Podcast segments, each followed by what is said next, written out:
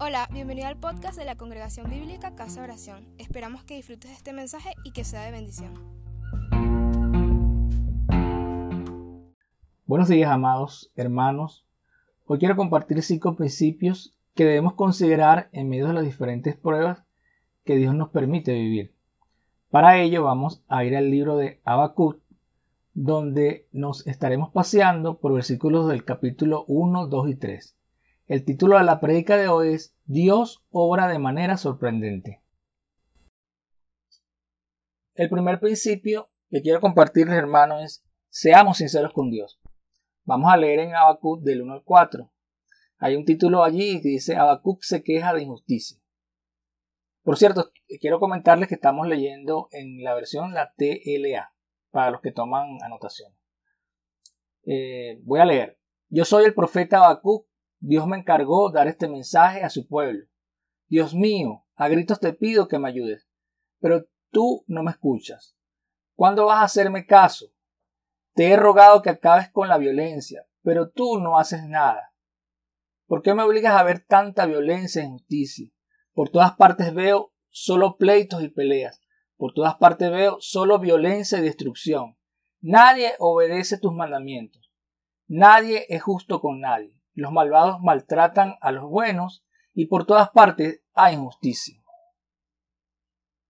¿Te has sentido o te sientes así en medio de esta nación? Mira a tu alrededor. Seguramente pasan por tu mente muchas cosas que has tenido que vivir en medio de este país. Y seguramente también has pensado que las cosas en vez de mejorar van de mal en peor, como dicen por allí. Los valores se han deteriorado a lo largo de, estos años en nuestro país y muchos han abandonado o cuestionado incluso la fe. ¿Has estado tú como Abacú clamando a Dios sin tener aparente respuesta? Seguramente sí. Es necesario, hermano, que nosotros nos abramos al Señor de manera sincera. Como dice este principio, seamos sinceros con Dios. Pero sin temor, hermano, es necesario que nos vaciemos, que digamos todo lo que hay en nuestro corazón. Dios no te va a juzgar. Dios conoce lo que hay en mí y en ti antes incluso de que se lo digamos. Vamos al segundo principio. Pidamos a Dios que abra nuestros ojos. Recordemos el primer principio. Seamos sinceros con Dios. Y vamos a este segundo principio, como les comentaba, pidamos a Dios que abra nuestros ojos. Dios responde a Habacuc en el verso 5. Voy a leer, dice, Dios respondió, fíjense en las naciones, miren lo que sucede entre ellas, lo que pronto va a haber los dejará con la boca abierta. Si alguien les contara esto, ustedes no podrían creerlo. Seguramente tú como yo has pensado muchas veces que Dios no, no nos escucha. Pero no podemos olvidar, hermanos, que indudablemente Dios tiene el control. Y que Dios responde. Dios está accionando en cada instante de manera incomprensible en muchas ocasiones para nosotros. Lo que sucede lo que te sucede a ti y a mí es que muchas veces estamos ciegos. Debemos hacer la oración que hizo Eliseo por su criado Giesi, creo si mal no recuerdo, cuando estaban rodeados por el ejército sirio en la ciudad de Otán, los cuales buscaban sus vidas. No sé si recuerdan este, este texto de la palabra, cuando el rey de, Siria hacía el, el ejército de Siria, han dicho, hacía sus planes para atacar a Israel, siempre había alguien en apariencia que le decía cuáles eran los planes. Y al final el, rey de, Siria eh, dijo que definitivamente había un traidor entre ellos. Sin embargo, alguien del ejército dijo, no, lo que pasa es que ellos tienen a, un varón de Dios que le dice todo lo que nosotros hacemos o todo lo que tú dices, incluso en las, en las cámaras secretas, se los dice. Y por esta razón buscaron a estaban buscando a Eliseo, evidentemente para, para, para matarlo. Pues. En medio de esto, vamos allá a Segunda de Reyes 6, 16, 17. Él les dijo, no tengas miedo, porque más son los que están con nosotros que los que están con ellos.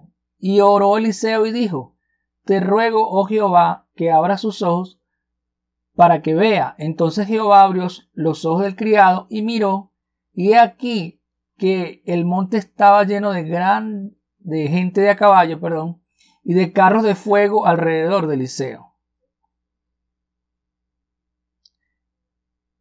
Este ejército estaba allí y sin embargo el criado no podía verlo. ¿Cuántas veces te ha pasado a ti o me ha pasado a mí que Dios está obrando, que Dios está dando una respuesta y no podemos verlo? Yo te invito a que hagamos esta oración a título personal. Como dice acá, vamos a rogarle a, Jehová. Podemos decir algo así como, te ruego, oh Jehová, que abras nuestros ojos para que podamos ver lo que tú estás haciendo. Incluso podemos decirle que abra nuestros oídos espirituales, nuestros ojos espirituales, para que no solamente podamos ver, sino que podamos oír lo que Dios está haciendo. Tal vez sea incomprensible para ti lo que Dios está haciendo, pero no por ello significa que Dios no está orando. Te pregunto, hermano, ¿tú crees que Dios no tiene el control de la situación por la cual estás atravesando?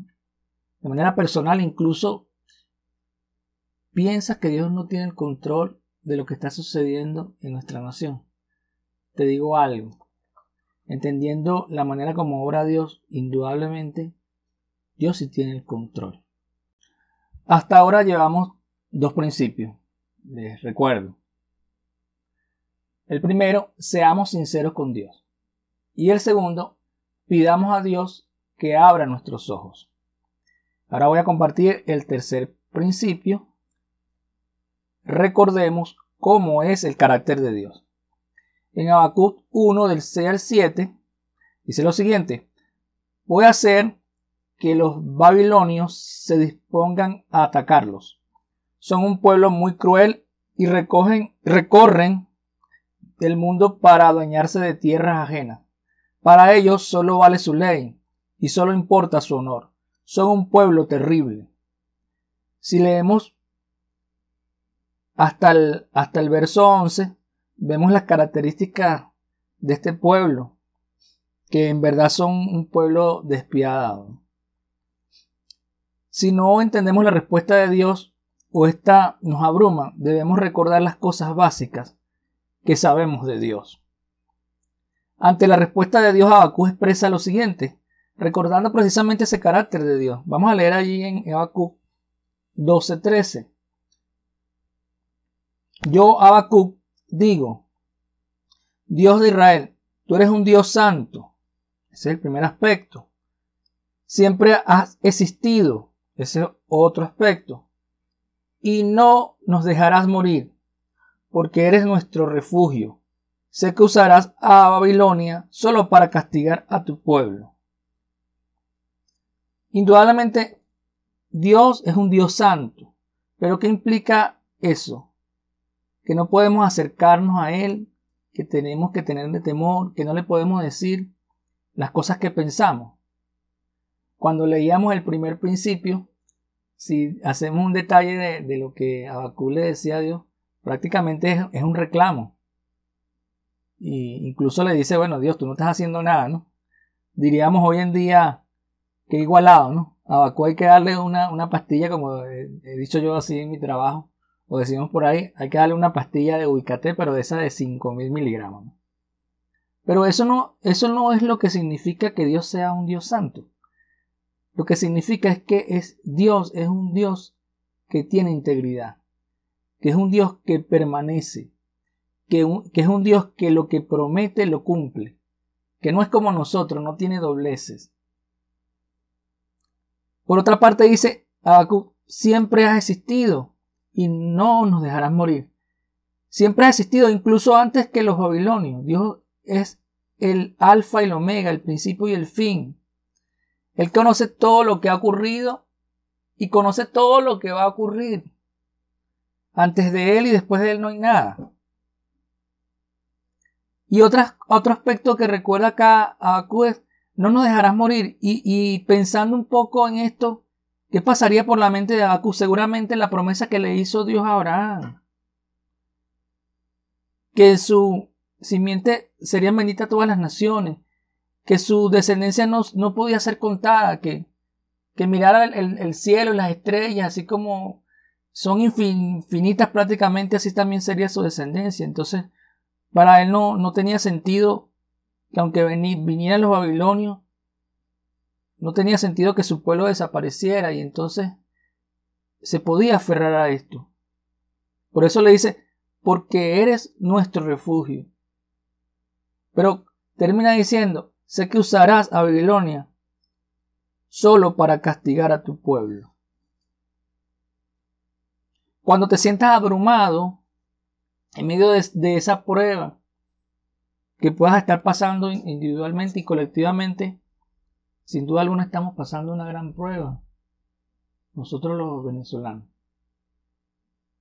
Pensaba un poco en, mi familia, ¿no? Y, sacaba la cuenta de la edad de mis hijas. ¿eh?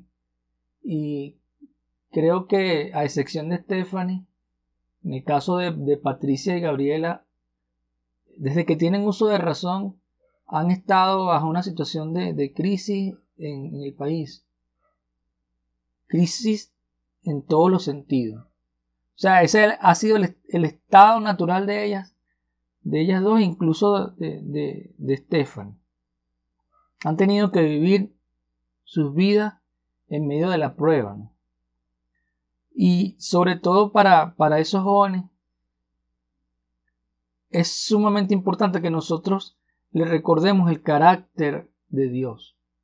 Que Dios es un Dios justo, pero es un Dios misericordioso. Es un Dios que se complace en la justicia y no en la maldad.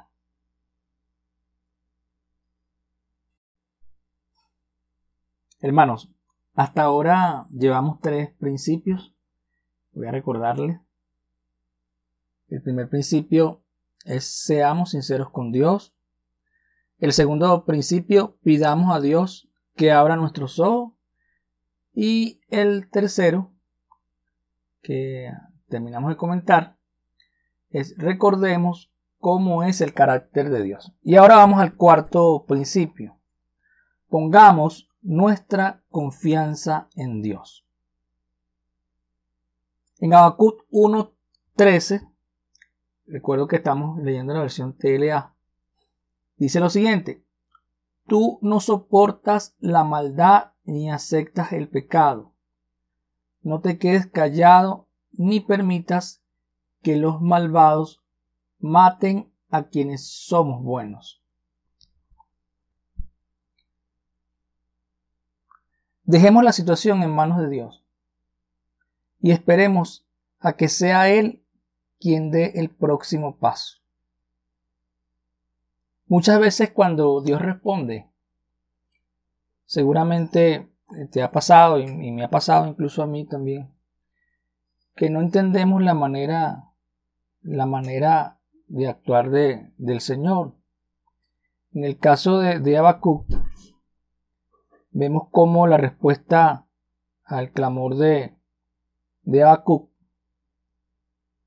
es que Dios va a enviar a una nación que es malvada, incluso para Habacuc sería como ilógico, ¿no? Que la maldad del pueblo, del pueblo de Dios, del pueblo de Israel iba a ser castigada precisamente por una, nación que incluso era mucho más malvada que, que ellos, ¿no? Era algo hasta un poco sin sentido. Cuando te ocurran estas cosas, cuando no puedas entender lo que Dios está haciendo, lo más sensato que podemos hacer tú y yo es dejar la situación en manos de Dios y esperar que Él sea el que dé el siguiente paso. Pero no podemos olvidar que Dios es fiel con su palabra. Y en este sentido yo quiero leer en Proverbios 3 del 11 al 12, que nos dice lo siguiente. Dice, no menosprecies, hijo mío, el castigo de Jehová, ni te fatigues de su corrección, porque Jehová al que ama castiga, como el Padre al Hijo a quien quiere. Y en Jeremías 30:11, fíjense lo que dice, yo soy tu Dios, yo estoy contigo para salvarte. Destruiré a todas las naciones por las que te he dispersado. A ti no te voy a destruir, pero te daré el castigo que mereces. Te juro que así lo haré. Ciertamente, el tiempo que vivió Aku no, no fue el tiempo que estamos viviendo nosotros, porque estamos hablando del Antiguo Testamento. Nosotros tenemos la bendición y, tú y yo tenemos la bendición de vivir en la gracia. Y esto es fundamental. Si Habacuc podía poner su confianza en Dios, tú y yo más todavía, porque nosotros hemos experimentado la misericordia y la gracia de tener a Jesucristo, que Él tomó el lugar que nos correspondía a nosotros. Él clavó el acta condenatoria que nos era adversa en la cruz. Qué tremendo es esto. Yo no sé si tú lo puedes reflexionar, si tú entiendes el verdadero significado de lo que es vivir por gracia. Si entiendes el verdadero significado de que Jesús haya tomado tu lugar, porque tú y yo merecíamos la muerte, y esta muerte cayó sobre Jesús. Tú tienes conciencia real de las implicaciones que esto tiene para tu vida y para mi vida. En Habacuc 1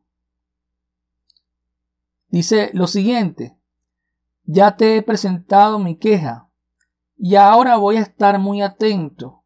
Voy a esperar tu respuesta. Resumiendo la postura de Habacuc, pudiéramos decir que, que él tiene el siguiente pensamiento: voy a dejar el asunto en manos de Dios y esperaré a que sea Él quien dé el próximo paso. Yo he llegado hasta donde podía ir.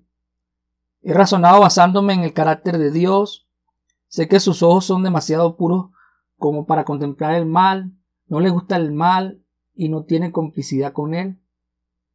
Eso lo sabemos. Puede decir eso lo sé. Pero a pesar de ello, está levantando a este pueblo malvado. al pueblo de los, de los caldeos, al pueblo de, de Babilonia. ¿No? lo entiendo, pero dejaré que Dios me lo explique y esperaré su respuesta. ¿Podemos actuar nosotros así como Acú? ¿O cuando le presentamos un problema a Dios seguimos pensando cómo podemos resolverlo? Piensa un poco en la realidad que estás viviendo. Nosotros eh, vivimos como nación una crisis en todos los sentidos. Muchos están clamando a Dios. Estoy seguro de, eso, de ello. Y en medio de esperar la ayuda, hay una pandemia a nivel mundial. ¿Qué podemos decir de esto? Que es algo absurdo, ¿verdad? Hermanos, no nos corresponde ni a ti ni a mí cuestionar lo que Dios está haciendo. Lo que nos corresponde a ti y a mí en este instante histórico es poner nuestra confianza en Dios. Es entender que Dios tiene el control. Como dicen por allí, no nos corresponde a nosotros seguirle buscando las cinco patas al gato. Dios tiene un plan. Tú y yo no lo podemos ver. Nuestra, nuestra visión corta. Nosotros no tenemos la visión holística, la visión integral que tiene Dios. Nosotros no, podemos ver el, el plan completo de Dios. Pero sin duda alguna Dios tiene un plan. Dios no es como nosotros, que a veces planificamos como vaya viniendo, vamos viendo. Dios es todopoderoso. Ok, hermanos, hasta ahora el punto número uno, seamos sinceros con Dios. El punto número dos, pidamos a Dios que abra nuestros ojos. El punto número tres, recordemos cómo es el carácter de Dios. El punto número cuatro, pongamos nuestra confianza en Dios. Y el último punto, debemos tener paciencia y vivir por fe. Voy a repetir. Anoten allí. Los que toman nota, debemos tener paciencia y vivir por fe. En Habacuc 2, del 2 al 6, la versión que estoy leyendo, les recuerdo que es la TLA, dice lo siguiente. Y Dios me respondió, voy a darte a conocer lo que está por suceder. Escríbelo en unas tablas para que se lea de corrido. Tardará un, poco en cumplirse, pero tú no desesperes. Aún no ha llegado la hora de que todo esto se cumpla, pero puedo asegurarte que se cumplirá sin falta. Es interesante acotar acá que esto se lo dice eh, Dios a, a porque cuando se escribe este libro, efectivamente la nación que era preponderante en, esa época no era Babilonia, sino Asiria, cuya capital era Nínive. De hecho, Babilonia era una, una nación que estaba, que era pequeña, que estaba surgiendo. Sin embargo, Dios le indicaba a Kut que es a través de esta nación que, que iban a ser castigados. Dice es importante tener paciencia. Yo no sé si tú, si tú tienes paciencia. Yo soy impaciente, la verdad que se lo confieso. Y a veces quiero que las cosas se hagan rápidas, bueno, si no, que lo digan mis hijas.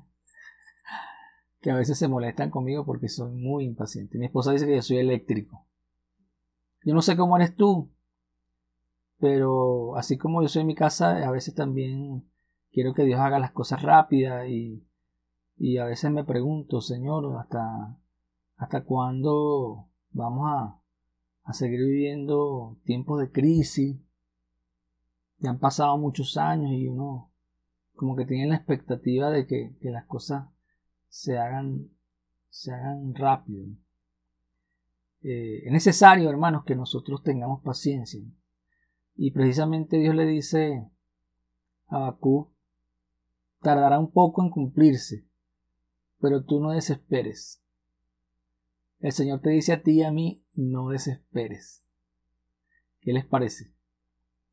Y leo en el, en el verso 4, dice, texto, esos babilonios son muy orgullosos, pero ustedes, que son humildes, vivirán porque confían en mí.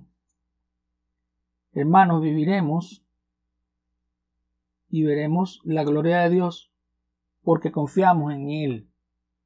¿Confías en Él? En otra versión, este mismo verso 4 dice lo siguiente, aquí que aquel cuya alma no es recta se enorgullece, mas el justo por la fe vivirá. El justo por la fe vivirá. Hay dos tipos de, personas que tienen dos, dos clases diferentes de actitudes. Las que afrontan la vida por medio de la fe, dependiendo de Dios, o las que la, los, las que la enfrentan, las que enfrentan la vida, con una actitud de incredulidad, dependiendo de su propia habilidad para razonar todas las cosas. No hay otras actitudes. Todas las personas encajamos en una de estas dos actitudes. Te pregunto, ¿cuál es la actitud que tú tienes en la actualidad? ¿Para qué cosas confías en Dios por medio de la fe, ¿para qué cosas confías en tu propia habilidad para razonar? Como cristiano, ¿será correcto que nosotros actuemos de esta forma? ¿Será correcto confiar en nuestras propias habilidades para algunas cosas? Por ejemplo, si tuvieras que irte de viaje, ¿confiarías en Dios y le pedirías dirección? O en este caso sacarías tu cuenta. ¿Cuánto tengo en, en mis cuentas? Si tengo la visa, si tengo contactos. ¿Confiarías en las cosas que tiene o le pedirías dirección a Dios? Otro ejemplo. Si yo quiero buscar una pareja, ¿será que tomo en cuenta las habilidades, las habilidades, no, las características que establece Dios que debería tener la pareja adecuada? ¿O confío en, estas, en esto particular, en, en mi habilidad para razonar? Esta persona me conviene porque tiene recursos, qué sé yo, porque es bonita, porque no es gritona, porque es agradable. ¿Cómo estás afrontando la vida? ¿De manera mixta o encaja en cada momento en una de esas actitudes? Sabes, como cristianos nosotros deberíamos en todo momento pensar que es necesario vivir por fe. En Habacuc 3 del 1 al 2 dice, yo el profeta Habacuc compuse esta oración para acompañarla con una melodía especial.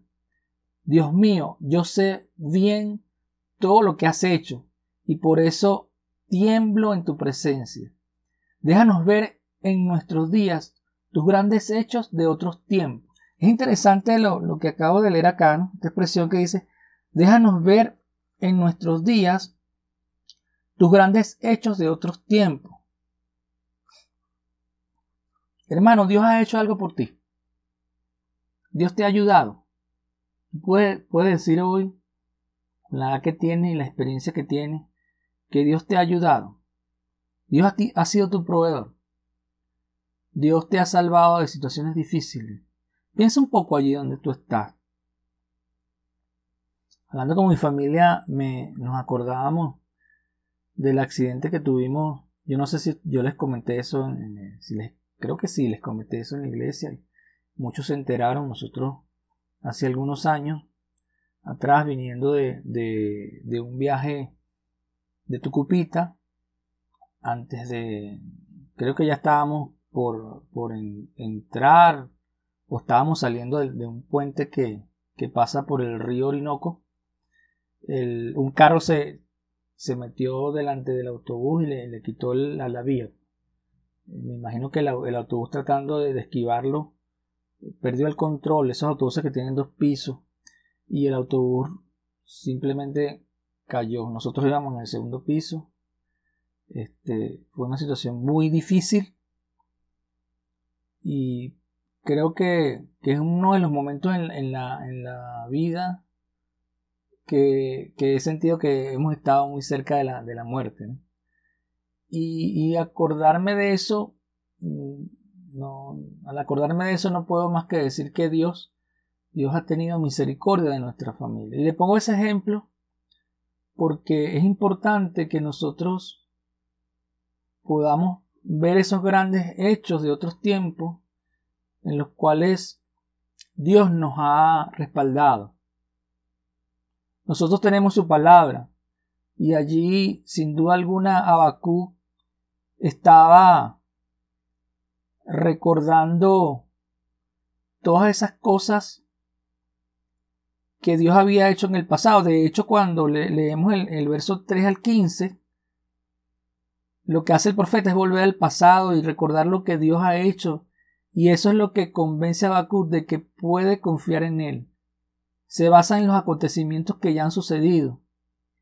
Hermanos, no vivimos guiados por una fe ciega, sino que vivimos con un Dios que actúa en los tiempos en el tiempo y en el espacio. Yo estoy seguro que si nosotros nos pusiéramos de manera minuciosa a anotar las cosas que Dios ha hecho por nosotros, por nuestros hijos, por nuestro Padre, en nuestro entorno, estoy seguro que, que serían cosas maravillosas. Y sabes que, hermano, es necesario que nosotros pudiéramos hacer una especie de bitácora y que en el momento de la dificultad nosotros pudiéramos leer eso y entender que Dios nos, nos ha ayudado. Porque para Abacú leer esas cosas que hizo Dios en la palabra, desde el momento en que Dios le dio la promesa a Abraham, hasta cuando lo sacó de, de, Egipto con mano poderosa, y así los paseó por el desierto, y todas esas proezas grandes, maravillosas, le daban la certeza a Abacú que podía confiar en Dios. Dios te ha sacado de un Egipto.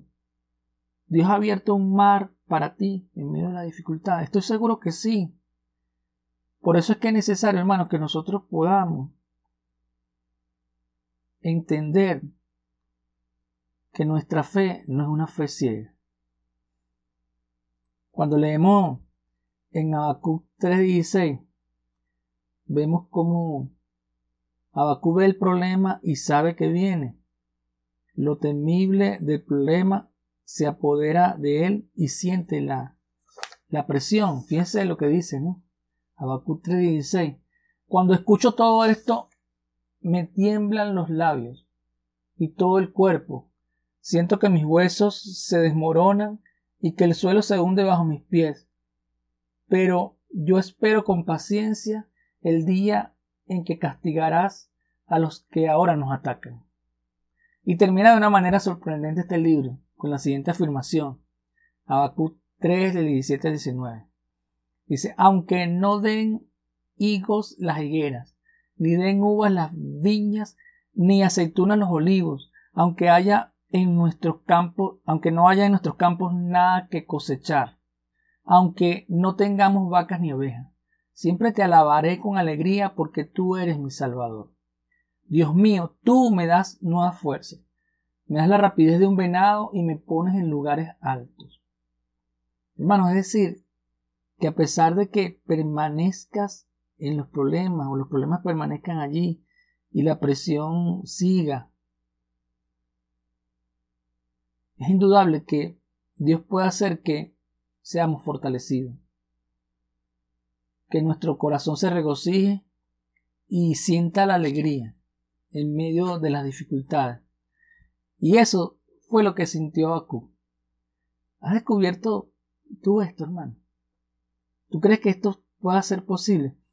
El Señor no promete que, los problemas y las circunstancias ni las pruebas terminarán. Porque fíjense, si leemos en Juan 16:33, dice, en el mundo tendrás aflicción, dijo Jesús, pero tened valor, yo he vencido al mundo. Y en Romanos 5, del 1 al 5, dice, justificados pues por la fe, tenemos paz para con Dios por medio de nuestro Señor Jesucristo, por quien también tenemos entrada por la fe a esta gracia en la cual estamos firmes y nos gloriamos en la esperanza de la gloria de Dios. Y no solo esto, sino que también nos gloriamos en las tribulaciones, sabiendo que la tribulación produce paciencia y la paciencia prueba, y la prueba esperanza, y la esperanza no avergüenza, porque el amor de Dios ha sido derramado en nuestros corazones por el Espíritu Santo que nos fue dado. Es interesante que Abacú inicie el libro reclamándole a Dios. No sé si, si lo que leíamos, ¿no? Porque precisamente él no veía que Dios estuviera haciendo nada y le reclamaba por la injusticia. Y ya al final, de alguna manera dice, si te enojas con nosotros, no, no dejes de tener compasión. Como diciendo, bueno, Señor, yo te pedí que accionara, y, pero este escenario es algo que me, me abruma, que me sorprende, que es algo que yo no esperaba, que... Y a veces somos así. No, no podemos comprender el obrar de Dios. Pero, sin duda alguna, hermano, Dios hace lo mejor para nosotros. La palabra del Señor dice, a los que aman a Dios, todas las cosas le ayudan a bien. Sí, estarás pensando en la realidad que tienes como nación y en medio de la nación estarás pensando en tu realidad particular familiar. Pero no olvidemos que a los que aman a Dios, todas las cosas nos ayudan a bien. Estarás pensando en el coronavirus. Estarás pensando en tantas cosas que dices, Señor, no puedo con ellas. Pero Dios tiene el control. En el libro del doctor Ekman resume cuál debería ser la actitud del cristiano en los tiempos difíciles. ¿Sabes tú cuál es? ¿Cuál debería ser esa actitud? No voy a leer aquí esto en inglés. Voy a pedir a Stephanie que lo, ponga ahí en, en la pantalla. Pero se lo voy a leer en español. Dice, la actitud que debe tener el cristiano en medio de las dificultades no es de algún modo, sino triunfantemente, no superándolo de alguna manera, así como de, bueno, de chiripa, sino de modo triunfante. Y esto queda expresado contundentemente en lo que leíamos anteriormente en Habacuc 3, 17, 19. Lo voy a volver, le dice, aunque no den higos las higueras, ni den uvas las viñas, ni aceitunas los olivos, aunque no haya en nuestros campos nada que cosechar, aunque no tengamos vacas ni ovejas, siempre te alabaré con alegría, porque tú eres mi Salvador. Dios mío, tú me das nuevas fuerzas, me das la rapidez de un venado y me pones en lugares altos.